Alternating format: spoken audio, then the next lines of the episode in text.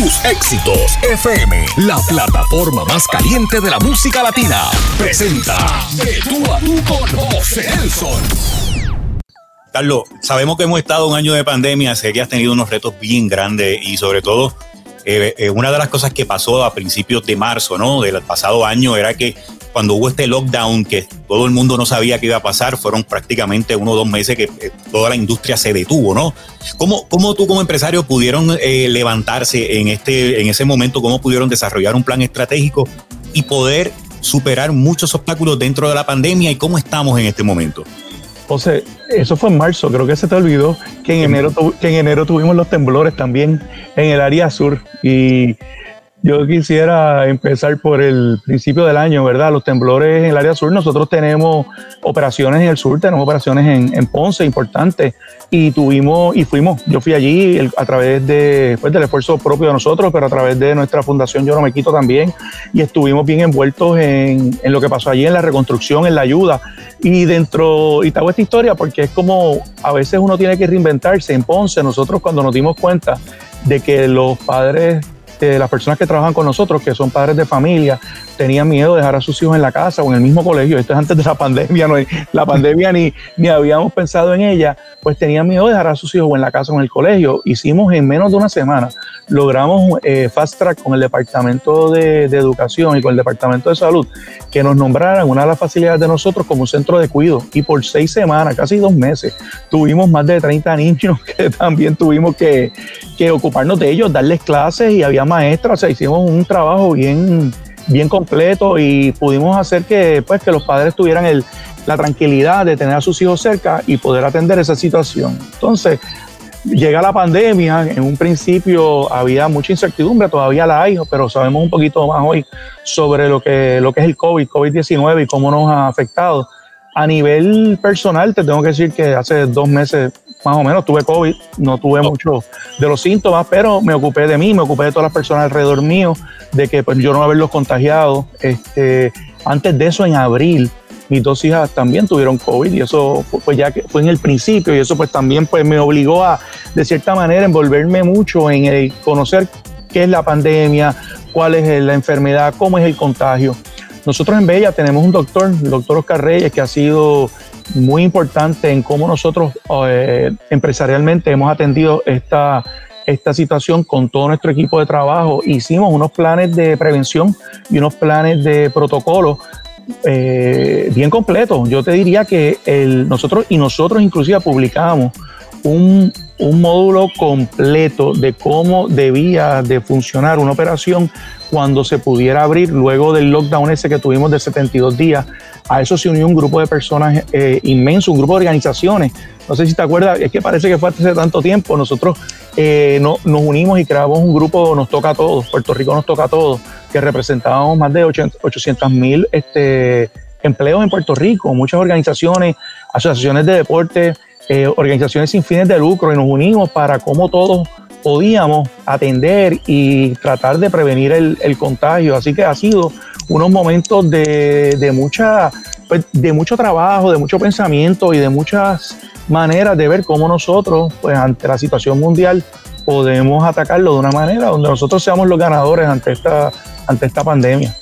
Oye, en realidad el, movimiento de ventas de auto comenzó a recuperarse cuando tú comenzaste a ver que ya poco a poco había confianza de nuevo para el mes de junio, para julio. Pues mira, nosotros, como te dije, nosotros estuvimos 72 días cerrados, o sea, total lockdown. Nosotros tuvimos que cerrar operaciones. En un momento dado no podíamos ir ni a las facilidades, cosa que me llamaba la atención porque como, como perfecto, no trabajamos, pero tenemos cómo nosotros mantenemos los edificios, cómo nosotros mantenemos las computadoras. De verdad que fueron momentos bien bien de, mucha preocupación. Este, al, luego de los 72 días, lo que, lo que hicimos durante esos 72 días, nos mantuvimos en contacto, como lo estamos haciendo ahora nosotros, a través de, la, de las redes sociales, nosotros todos los días, a través de dos plataformas, Zoom y la otra, este, y la otra la de Microsoft, no me acuerdo el nombre Teams, este, nos mantenemos en contacto con todo nuestro equipo de trabajo, eh, qué estaba pasando con nuestra gente, qué teníamos que hacer, cómo nos íbamos a preparar para cuando abriéramos el nuevamente o cuando nos permitieran abrir nuevamente. Abrimos en, abrimos en, en etapas, ¿verdad? En un principio se abrió piezas y servicios dos días a la semana, eso en verdad era algo bien difícil, bien complicado, pero ya para finales de, de mayo luego de esos 72 días, pues pudimos empezar operaciones de nuevo y de junio en adelante, pues hemos estado abiertos. La realidad es que las ventas de carros, pues se mantuvieron luego de esos dos meses sin vender, han ido en crecimiento y han estado, han estado bastante bien. Eh, los protocolos siguen, se atiende básicamente todas las personas que vienen a servicio y a venta, vienen por cita, se se, definitivamente se protege que la persona pues utilice la mascarilla, el distanciamiento, yo no quisiera decir, nunca le digo distanciamiento social, le digo distanciamiento físico, ¿verdad? Porque en realidad nosotros, el hombre es un ser social y lo que tenemos es que estar separados, pero no, la sociedad continúa y, y, esa, y, ese, y, esa, y ese calor humano es, es algo bien importante que nos ha ayudado entre todos a través de nuestro equipo de trabajo a seguir hacia adelante a pesar de la pandemia y todos los retos que, que hemos tenido. Carlos, a pesar de que la pandemia fue mundial, eh, eh, en términos de la fabricación de autos, ¿eso también se detuvo o las compañías siguieron en, la producción de autos de otra manera?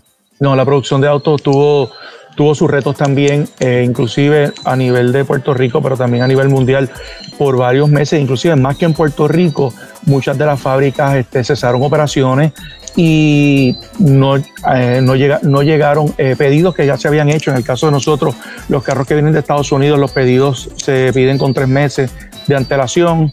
En el caso de los carros que vienen de Japón, pues son de cinco a seis meses. O sea que eso sí tuvo un disloque, pero se pudo, se pudo, se pudo manejar.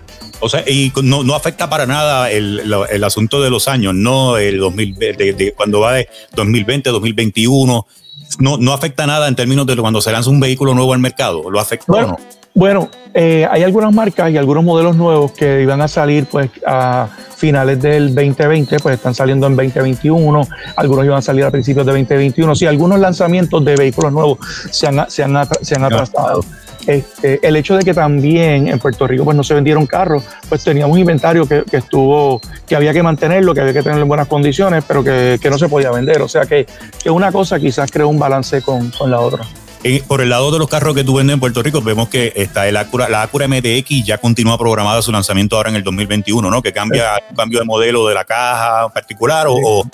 sí, es, un modelo, es un cambio bastante grande en el vehículo. Nosotros ahora mismo pues como tú sabes, nosotros representamos como distribuidores y concesionarios las marcas eh, Honda y Acura, también Mazda. Y como concesionarios pues tenemos Chrysler, Dodge, Jeep, Ford y, Volkswagen. Adicionalmente pues vendemos las motoras Triunfo, Honda, BMW y los generadores eh, Honda. Eh, básicamente ese es el, la, el, negocio de, Bella Group. Tenemos unos generadores nuevos ahora que se llaman Power Horse, muy buenos también. Este, así que nada, siempre buscando oportunidades nuevas de, negocio a pesar de la pandemia y oportunidades de, de, seguir creciendo. Nosotros tenemos un equipo de trabajo y directo que son alrededor de 700 familias, indirectos son 300 más. Y nosotros hemos seguido nuestros planes de, expansión. Nosotros este año, hace unas dos semanas, abrimos nuestras operaciones de servicio en Calle. A principios de diciembre abrimos nuestra operación de ventas, piezas y servicios este, de, Honda y Mazda y Leisure Division en Ponce. Eh, creo que las has visto, está extraordinario esas facilidades. Estamos construyendo en Río Grande, estamos construyendo en Carolina un dealer Mazda. Así que, o sea, los planes de nosotros los hemos mantenido porque al final del día, o sea, el mundo, el mundo continúa y, y, tenemos responsabilidades que tenemos que cumplir y tenemos metas que tenemos que alcanzar, objetivos que están trazados, así que hay que echar para adelante. Bueno, Carlos, vamos ahora a hablar de la otra fase muy importante porque sabemos que aparte de, tener la empresa de Bella Group, tú también tienes, te desenvuelves en muchos campos, entre ellos la música, eres fan de la música, eh, eres rockero, eres baladista, también tienes a mucho Manolo, pero vamos a hablar también de, un concepto que, un movimiento que todavía sigue dando de qué hablar, un movimiento que es motivador, que me refiero al concepto de yo no me quito. Quiero hablar de cómo nació Yo no me quito, quiero hablar del proceso de elaboración de la canción Yo no me quito, que fue una canción que sonó muchísimo y reúne a una gran cantidad de artistas puertorriqueños que, que sin duda pues eh, se fueron solidarios contigo y participaron en este proyecto. Yo sigo todavía tocando la canción porque la verdad que el arreglo quedó espectacular, eh, el concepto es vigente. ¿Cómo nació Yo No Me Quito, Carlos? El arreglo es de Cuco Peña y es una gran canción y como tú dices, esa canción no tiene, no tiene fecha ni época, es una canción que se aplica, se aplica hoy en día muy bien al mismo día que la hicimos. Yo No Me Quito surge como un esfuerzo individual. Primero era una, es un mindset mío de que hay tantas personas que todos los días tienen unos retos inmensos y yo veo que echan para adelante y que y no se rinden ante, ante los retos, los obstáculos y, mi experiencia a través de los años me llevó a conocer a muchos niños en Ser de Puerto Rico. Y siempre he dicho esta historia porque Ser de Puerto Rico es una organización bien cercana a mí, eh, unos jóvenes que te digo que, que me sirven de inspiración en muchas de las cosas que, he ido haciendo en, mi vida. Y eso, esos niños, la mayoría de ellos niños, jóvenes, ah, ya muchos de ellos adultos, en el día de hoy, nacen con dos outs en la vida y tienen todas las excusas en el mundo para decir, mira, o sea, ¿por qué yo voy a estudiar? ¿Por qué yo voy a tratar de hacer deporte si realmente físicamente y quizás hasta mi capacidad no me lo permite? Y al contrario, esos, esos jóvenes siempre me demostraron a mí un deseo de superación extraordinario y a través de la ayuda que su familia les brindaba y les brinda, porque es un trabajo en equipo, logran eh, hazañas que tú dirías que son imposibles. Entonces, viendo eso, viendo que en Puerto Rico hace cuatro o cinco años atrás todo era bien, y todavía a veces de vez en cuando todo era bien negativo, decían que no importaba lo que pasaba, esto no iba a echar para adelante, había una situación donde el negativismo era rampante. Pues yo siempre he sido pues, positivo, siempre he buscado la vuelta a las cosas, siempre he pensado que no me digas cómo no hacerlo, búscame la forma de sí hacerlo. Y yo, yo escribí en Facebook eh, pensamientos, ideas o, experiencias que había tenido. Al final ponía yo no me quito. Una persona le pone hashtag yo no me quito, eh, empiezo a usar el hashtag yo no me quito. Lo empezamos a usar en Bella internamente con nuestro equipo de trabajo y vimos que tenía un efecto extraordinario en la gente, en, la, en ese deseo que tú tienes, que todo el mundo tiene. O sea, yo no te tengo que explicar a ti cuando tú quieres realmente lograr algo y hacerlo, el que lo quiere hacer lo hace, ¿verdad? Y es porque no se rinde, es porque no se quita. Entonces, eh, vimos que eso tiene un efecto positivo en las personas y mi esposa, María, pues con un grupo de personas de, y un grupo de amigos de, de trabajo, se dio la tarea de crear este concepto y comunicarlo de una manera diferente. Prepararon un plan de medios, prepararon un plan de comunicación. Cuando me lo presentan, pues esto lo hicieron escondido de mí, me dicen, no, no hagas nada. Y yo, bueno, pues no voy a hacer nada, este es el plan pero el no hagas nada fue que me dieron el logo, yo puse el logo en mi página y de repente pues ese logo empezó a coger velocidad. Y lo que en un momento se pensaba que era, que era una campaña de mercadeo, que nunca lo fue, o que era que si te quedaste o te fuiste, que tampoco lo fue, y si lo lees desde el principio, yo no me quito, eh, eh, no es que tienes ni dónde estás, es que haces con lo que tienes dónde estás, no importa si en Puerto Rico o fuera de Puerto Rico. Era este deseo, este, este deseo innato que todos tenemos de echar, de echar para adelante. Sobre todo, pues en este caso, con Puerto Rico, los puertorriqueños, inclusive los puertorriqueños por adopción, tú sabes que Puerto Rico tiene muchos cubanos, dominicanos, este, venezolanos, este, que, mexicanos que han hecho de Puerto Rico su casa. Y ese deseo, mira, no nos vamos a rendir, vamos a echar para adelante. Y de repente, pues ese logo empezó a coger este, mucho mucha, eh, una se empezó a, comunicar de una manera extraordinaria. Eh, nos dimos cuenta que eso era algo más grande que nosotros, nos dimos cuenta que eso era un movimiento, hicimos una conferencia de prensa, tuvimos un apoyo extraordinario, sobre todo de mujeres, atletas eh, y los músicos, los artistas. Entonces, cuando tú te pones a ver, y oye, la, la mujer en Puerto Rico es bien fajona, es bien trabajadora, mucha madre soltera, o sea, eh, los artistas tú sabes todo lo que han pasado, los deportistas tú sabes todo lo que tienen que hacer para ser exitosos. Entonces como que le tocamos la fibra a un grupo de personas que de repente pues nos dimos cuenta, oye, ¿cómo llevamos esto a, otro nivel? De, eh, Cuco Peña enseguida se une al grupo y, qué mejor manera que hacer una canción, ¿verdad? Porque la canción es algo que nos une a todos. En la canción no hay, la canción no tiene religión, la canción no tiene partidos políticos, la canción es, o sea, la canción es, un himno. Y creamos ese himno de Yo no me quito, que empezó como algo ahí, eh, lo hizo Cuco Peña y Tato Rossi. Y me, y me río porque, pues, de lo que empezó siendo a lo que terminó siendo la canción, pues hubo unos cambios. Y a la primera persona que se me ocurrió llamar fue a Gilberto Santa Rosa. Gilberto, un artista que yo respeto muchísimo, un embajador puertorriqueño extraordinario dentro y fuera de Puerto Rico, una persona con una credibilidad eh, mundial, ¿verdad? Yo lo llevo a mi oficina y le digo, Gilberto, ¿qué tú crees de esto? Me dice, a mí me gusta eh, Gilberto, vamos a hacerlo de esta manera, por esto, ¿qué te parece? Me dice, cuenta conmigo. Obviamente Gilberto dice, cuenta conmigo, pues ya esto, ya esto va para otro nivel. Cuco Peña, Tato Rossi, eh, Víctor Manuel, este, y oye, son tantos los artistas que participaron, eh, locales, internacionales. Y pues eso nos llevó a hacer un evento que le hicimos en el Estadio Irán Bison. Trajimos, creo que 41, 42 bandas. Estuvimos tocando desde la una de la tarde hasta la desde las 11 de la mañana hasta la 1 de la noche, a la 1. La, alcaldesa envió un mensaje, le, decidió, le dijo a eh, Manny, este, Manny, que era el, productor del evento, recibió un mensaje a la alcaldesa que ella mira, ya estoy pasando muy bien, pero a la una tienen que acabar. ¿Y sabes quién cerró? cerró, cerró Osuna, cerró el, el, festival de Yo No Me Quito, que fueron más de 42 este, artistas, bandas, fue algo que yo creo que en Puerto Rico yo nunca he visto que esto se haya hecho, se hizo a un nivel, este, wow, de profesional, donde la música, los videos, todo lo que allí pasó fue muy bueno, pero lo más importante que recaudamos dinero y ese dinero se le dieron a cinco entidades bien importantes de Puerto Rico, se repartieron más de 125 mil dólares, que es algo bien importante para mí, o sea, como nosotros y para todas las personas que componen el equipo de Bella, o sea, nosotros queremos trascender nuestra industria, nosotros queremos trascender nuestro trabajo, nosotros queremos que a través de lo que nosotros hacemos, nosotros decimos que tenemos una empresa con propósito, sí, el propósito es vender vehículos, dar un servicio de excelencia, atender bien a nuestros clientes, pero también nosotros queremos impactar la comunidad, nosotros queremos impactar pues las personas que de alguna manera u otra necesitan ayuda, que ya sea el gobierno o el que sea, no se las puede dar. Nosotros con repartimos más de 125 mil dólares, impactamos más de 100 mil jóvenes y eso pues en ese momento nos hizo sentir una alegría extraordinaria.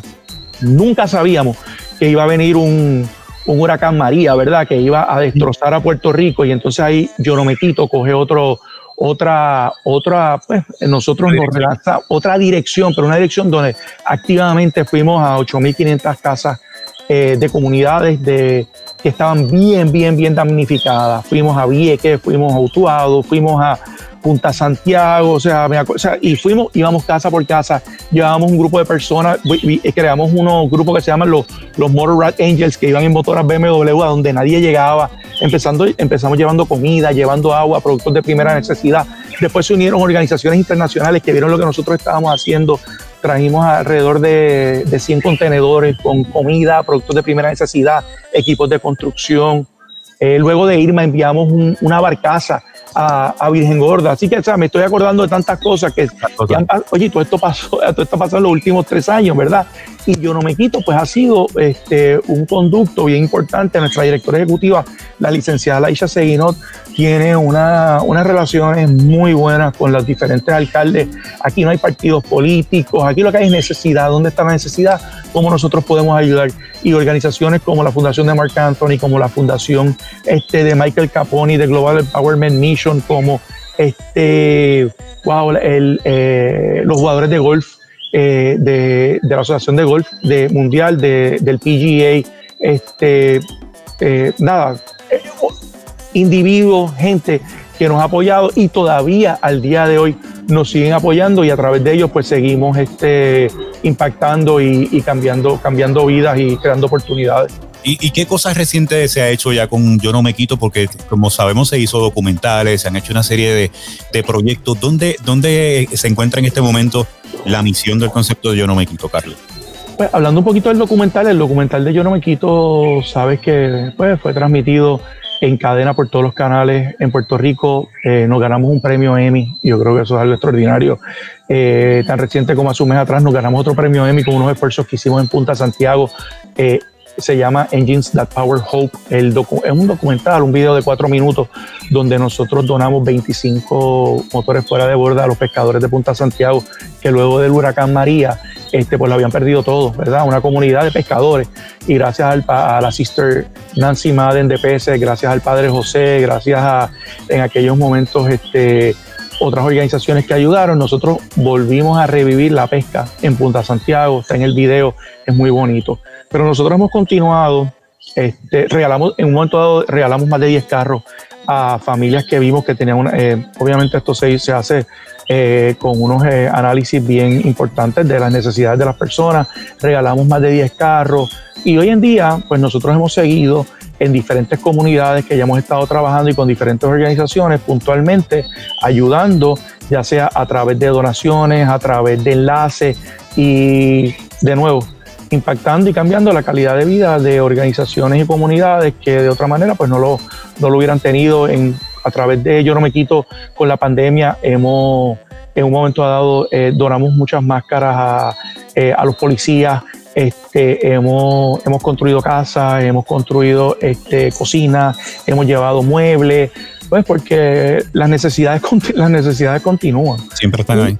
Y Laisha, nuestra directora ejecutiva, pues tiene unos proyectos que eh, semana a semana, pues ella sigue desarrollando y sigue este, haciendo enlaces para ver dónde podemos seguir ayudando, impactando y, logrando sinergia con otras organizaciones que hacen lo mismo que, que nosotros hacemos. Direct Relief, Direct, Relief es una de ellas. A través de Direct Relief hemos hecho unas labores extraordinarias también. O sea, es que son tantas, ¿verdad?, que, que, que me vienen a la memoria a medida que voy hablando contigo, pero lo que en algún momento alguien pensó que podía ser una, una, una campaña de mercadeo, que nunca fue, eh, que nunca fue ni, ni la idea, se convirtió en un movimiento que, que tiene principio pero no tiene fin, que todavía continúa. Tenemos nuestra página, seguimos haciendo nuestros videos, seguimos reseñando estas historias extraordinarias dentro y fuera de Puerto Rico de personas que no se rinden ante, ante la adversidad.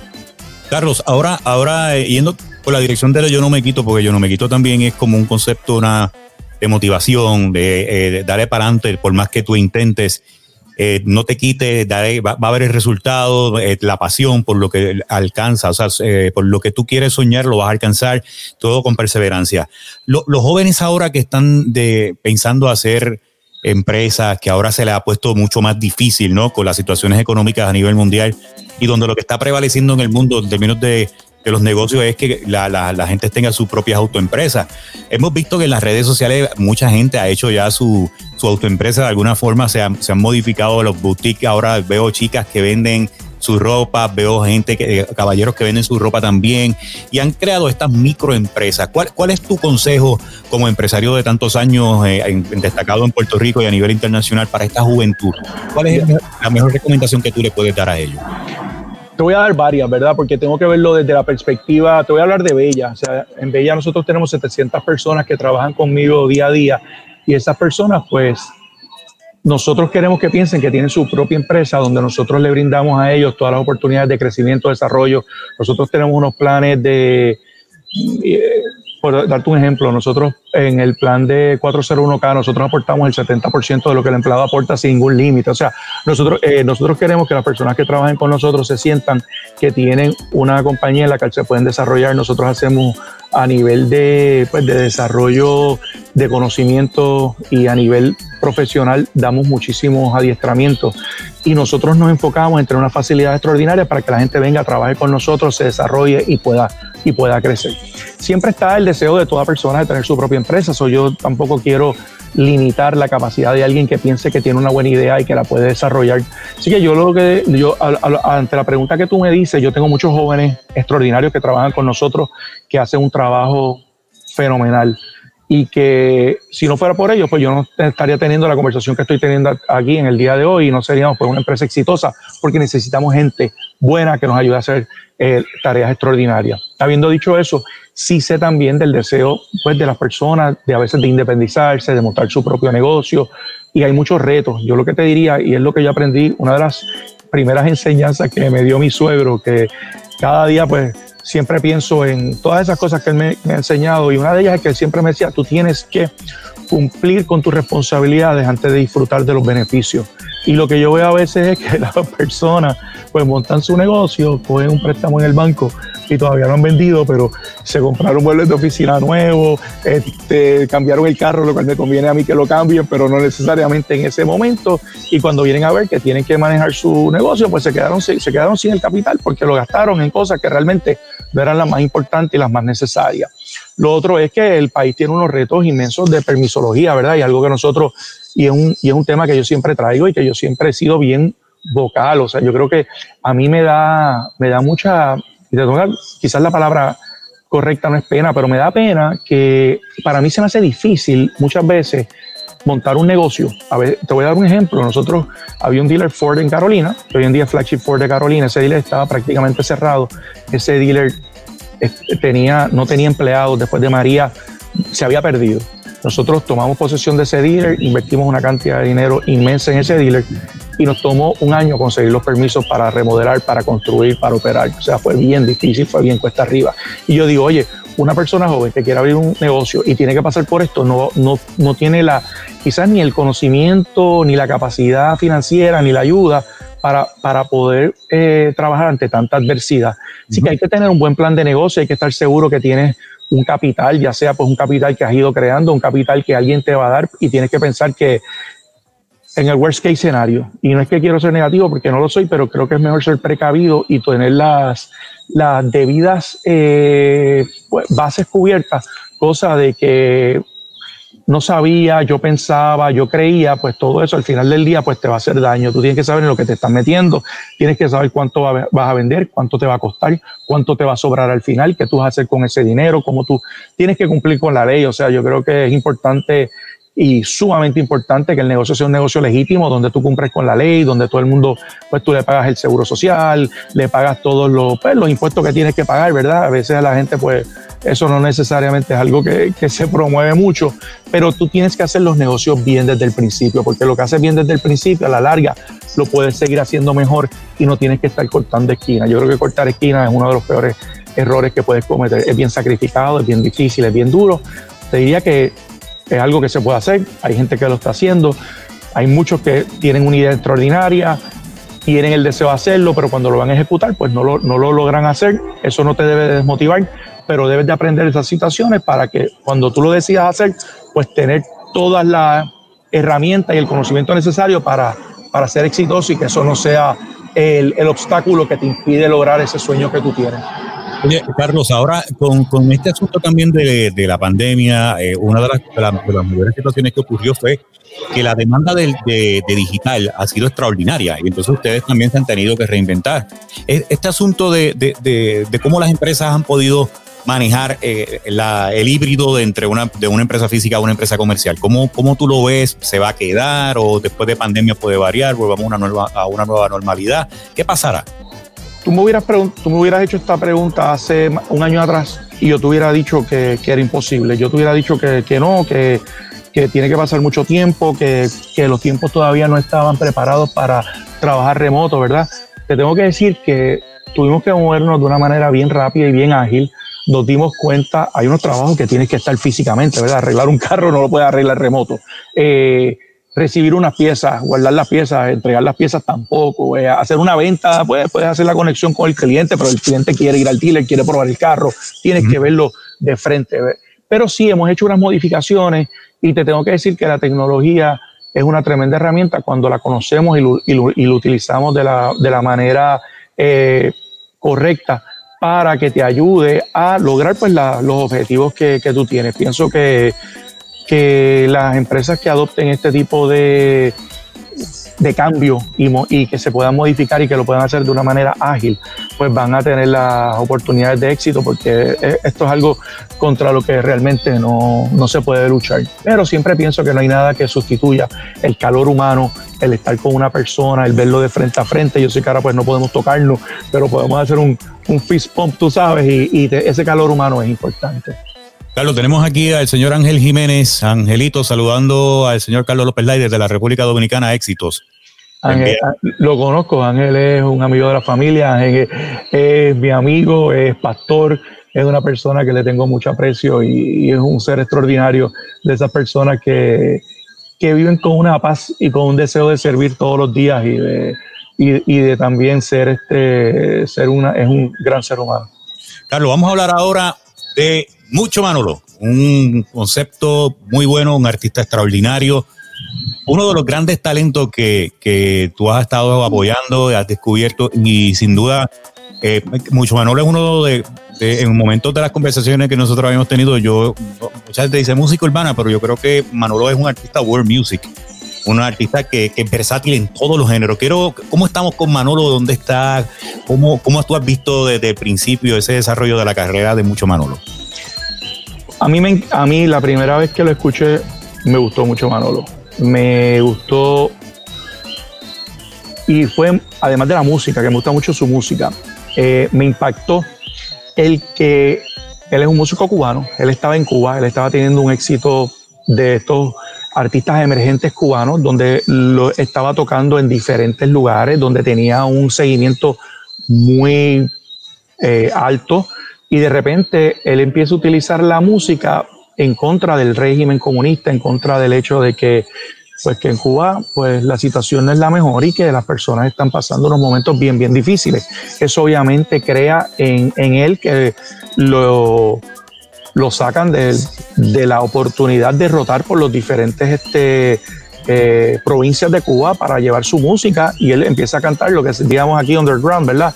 Y underground desde el del tipo de música que cantaba, sino underground, que tenía que hacer música escondido porque no tenía apoyo de, del régimen cubano. A través de este señor que se llama Daniel Ferrer, Daniel Ferrer es el dirigente del UNPACU, que es el movimiento social de mayor impacto que tiene Cuba en estos momentos en contra del, del comunismo, él me trae, él viene una visita a Puerto Rico, se reúne conmigo y me dice, tengo este, este artista cubano que es extraordinario, lo estoy ayudando, pues porque es uno de los exponentes de la música y, lo tienen marginado en Cuba. Tengo la oportunidad de sacarlo, ¿te interesaría ayudarlo? Y le digo, bueno, eh, mis raíces son cubanas, mi padre, este, mi esposa, sus padres, mi familia, eh, aunque yo soy puertorriqueño y mis hijos son puertorriqueños, pero mis raíces son cubanas y tengo un poquito de mexicano también, tengo un abuelo mexicano. Este, pues yo le dije, sí, o sea, yo, yo creo mucho en, en esta cuestión de que uno tiene que que, que ser socialmente responsable y este muchacho puso por encima de su carrera, por encima de lo que, de lo que él realmente iba a ser pues un, un éxito eh, artístico, él puso la, la, cuestión social. Viene a Puerto Rico y ha tenido pues una transformación, es, es una persona que tiene una capacidad musical, como tú bien dijiste, extraordinaria, donde tiene una canción con Gilberto Santa Rosa, donde tiene canciones con muchos artistas que lo consideran a él, pues, un gran, un gran músico, un gran este, escritor también. Eh, eh, yo diría que él no es urbano, él es tropical, él, le gustan las fusiones, él se pasa inventando.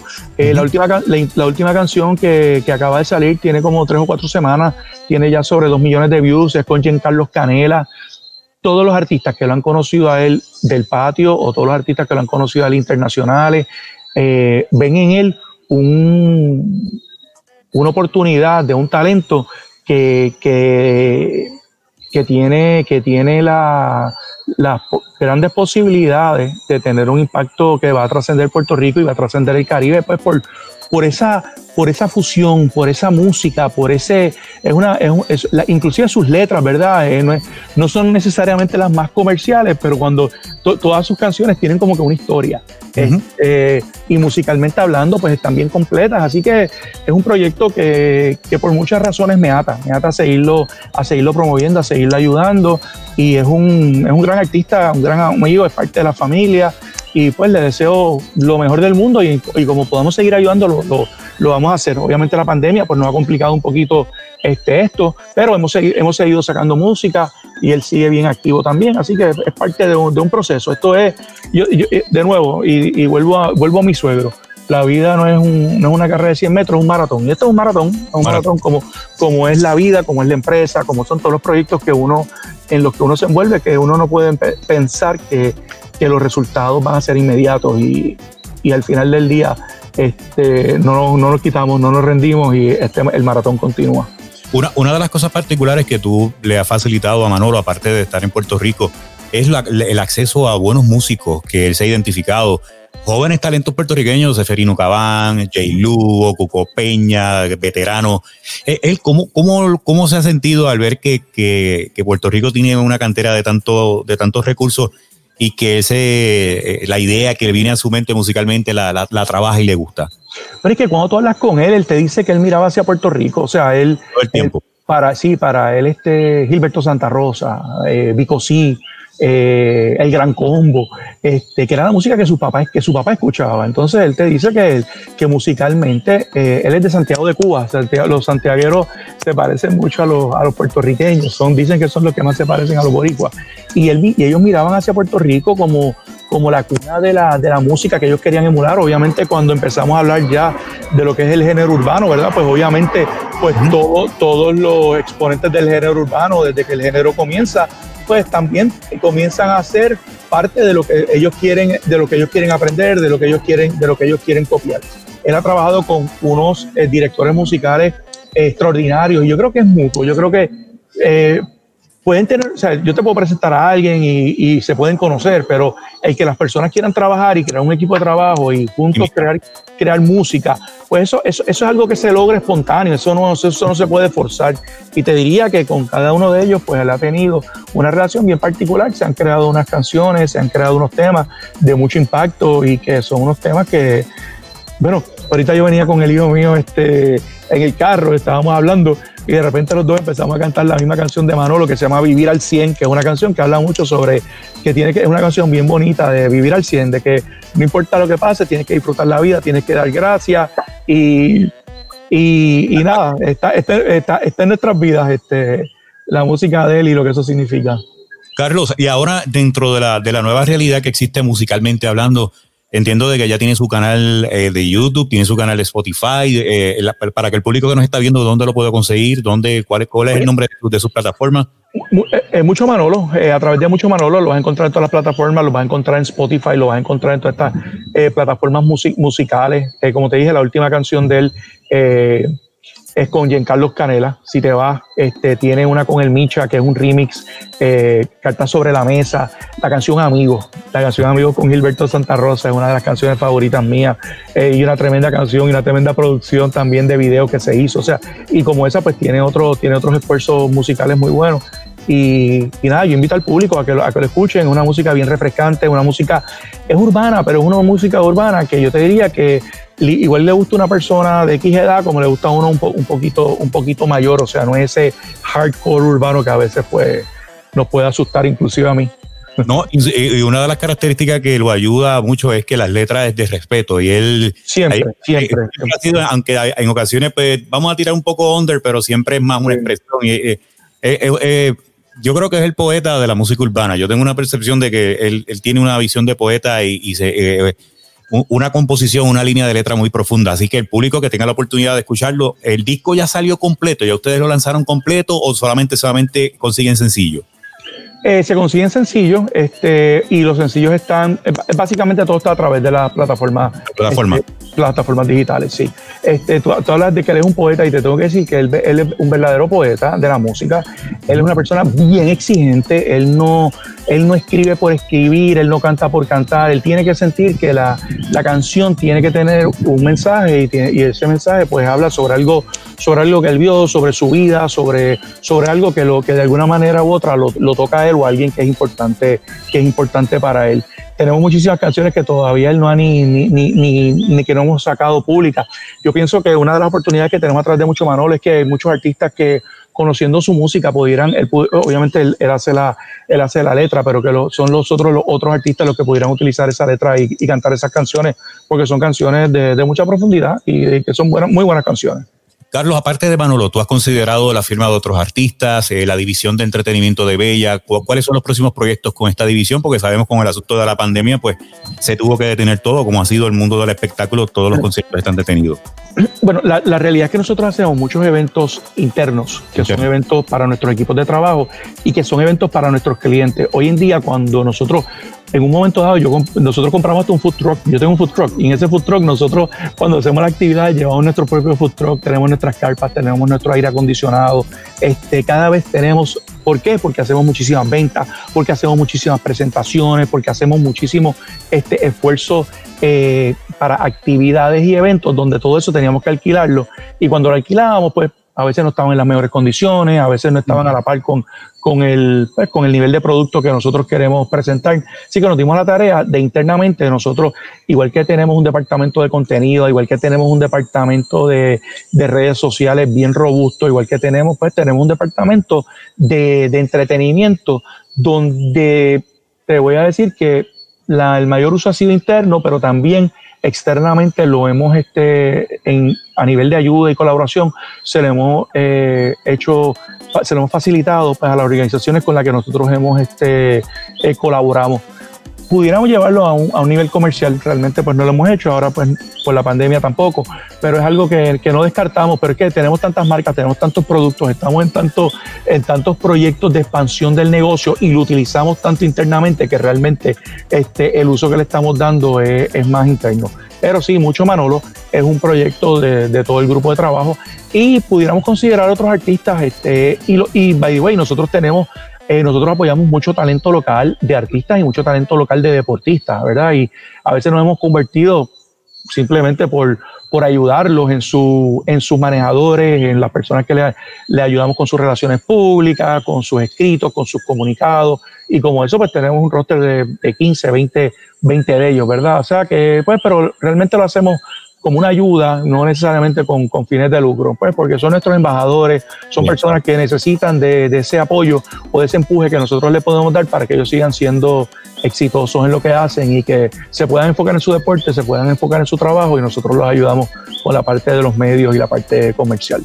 Hoy tuve la oportunidad de ver un post de la página de Bella, de un video, de, un mensaje sobre la fiesta de la calle Bella. Quiero que le hables a nuestros amigos de este concepto que es de verdad la mejor fiesta que se le hace a una compañía, a los empleados internos, es esta actividad. Yo tuve el privilegio de, ir ya a dos, ¿no? Eh, la primera que fue espectacular, me acuerdo que estaba Mani Manuel, creo, estaba Jaime Mayoli, fue, fue espectacular, una, una de las... De la, pues mira, nosotros, nosotros, hemos hecho, eh, eh, nosotros hemos hecho varias, hemos tenido a Víctor Manuel, hemos tenido a Gilberto, hemos tenido a, a Zion y Lennox, hemos tenido a, a Johnny Ventura, hemos ah, tenido.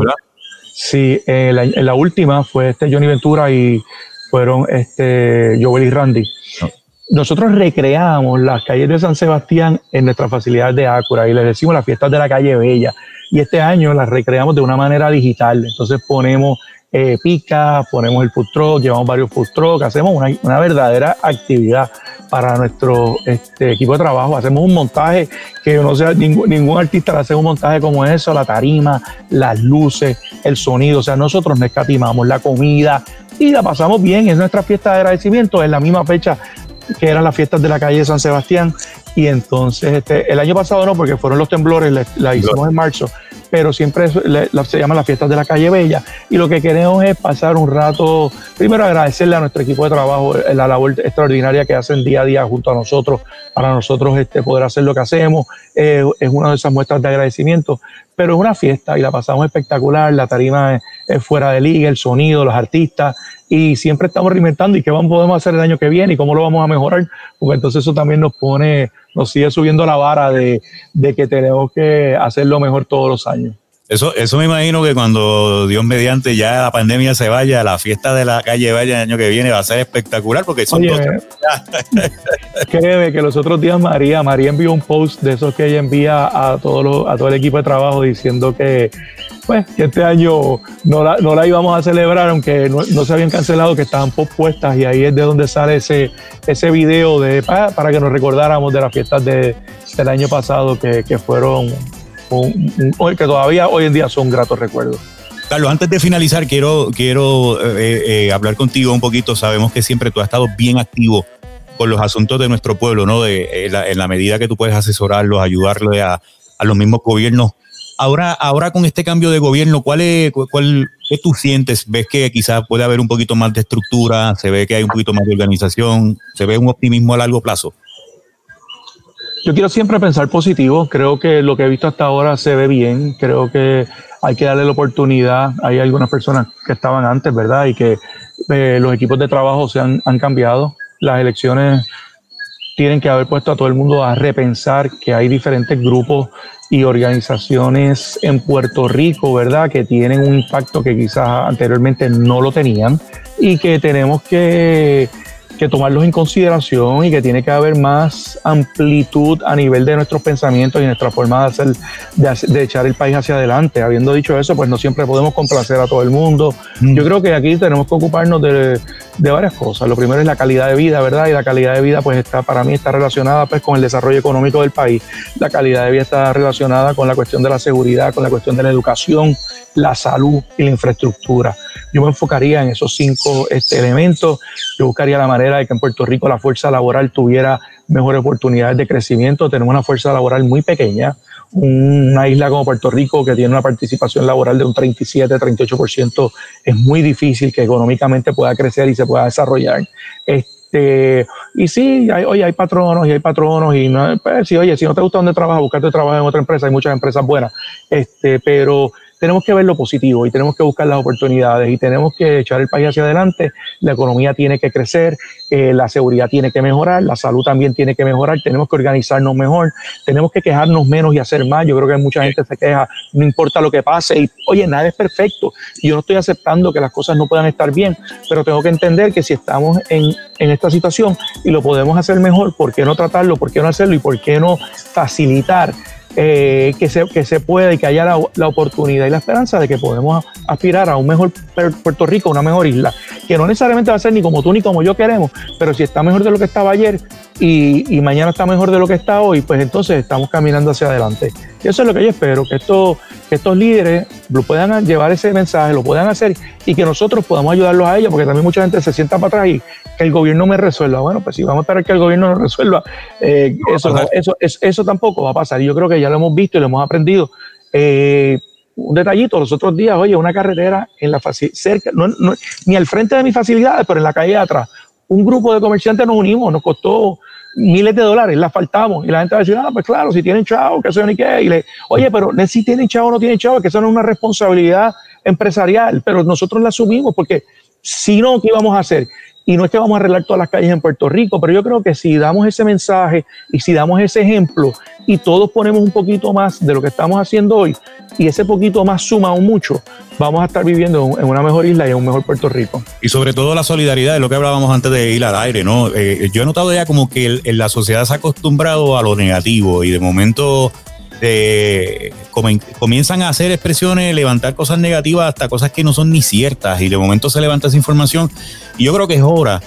Eh, aquí a veces me da la impresión que vivimos en una burbuja y la gente no se da cuenta de la envergadura de lo que Puerto Rico proyecta. Puerto Rico es un país de proyección musicalmente, un país de exportación de música, un país de, de, los mismos medios, un titular negativo, eso es lo que se exporta hasta para la, bolsa de valores, al mundo entero, las cosas están malas, es una proyección negativa. Y yo creo que es hora de que levantemos eso con un optimismo positivo y que las cosas vayan en una dirección correcta. Yo le, yo le digo a los políticos que, que levantemos un poquito porque hemos estado Oye, una recesión de muchos años, la cuestión de la quiebra de Puerto Rico. Desde el 2006 estamos en, un decrecimiento económico. ¿Se puede interpretar como una depresión o no?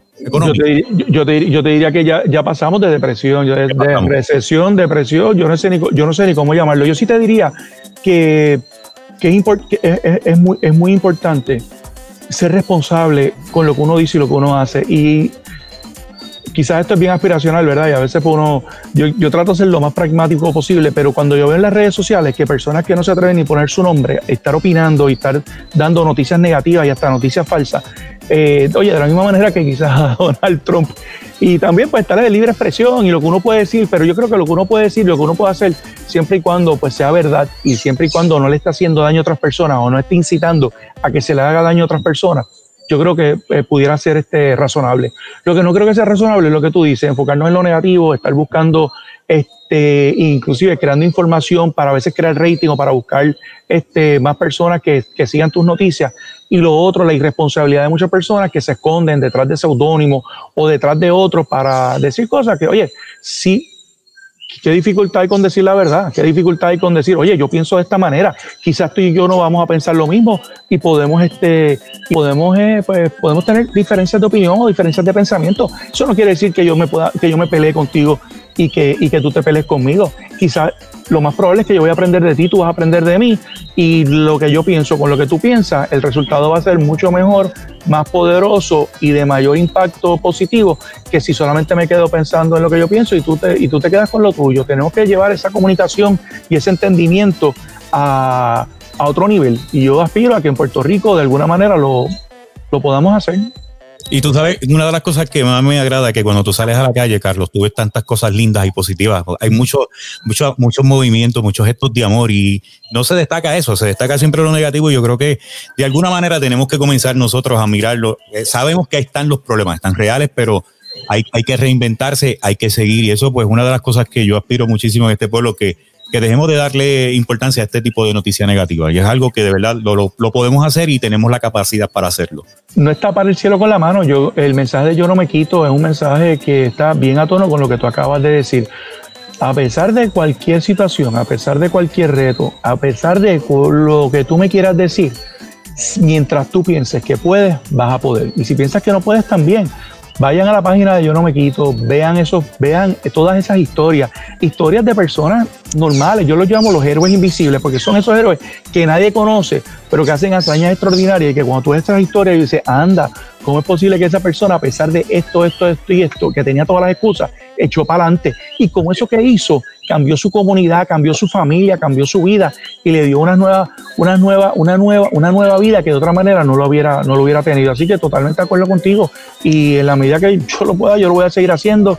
Y hasta el día que, hasta el día que no pueda más, yo no me quito, el mensaje tiene que ser positivo, tenemos que construir, no destruir, tenemos que amar, no no que tenemos que buscar cómo entre todos podemos crear un mejor, un mejor Puerto Rico.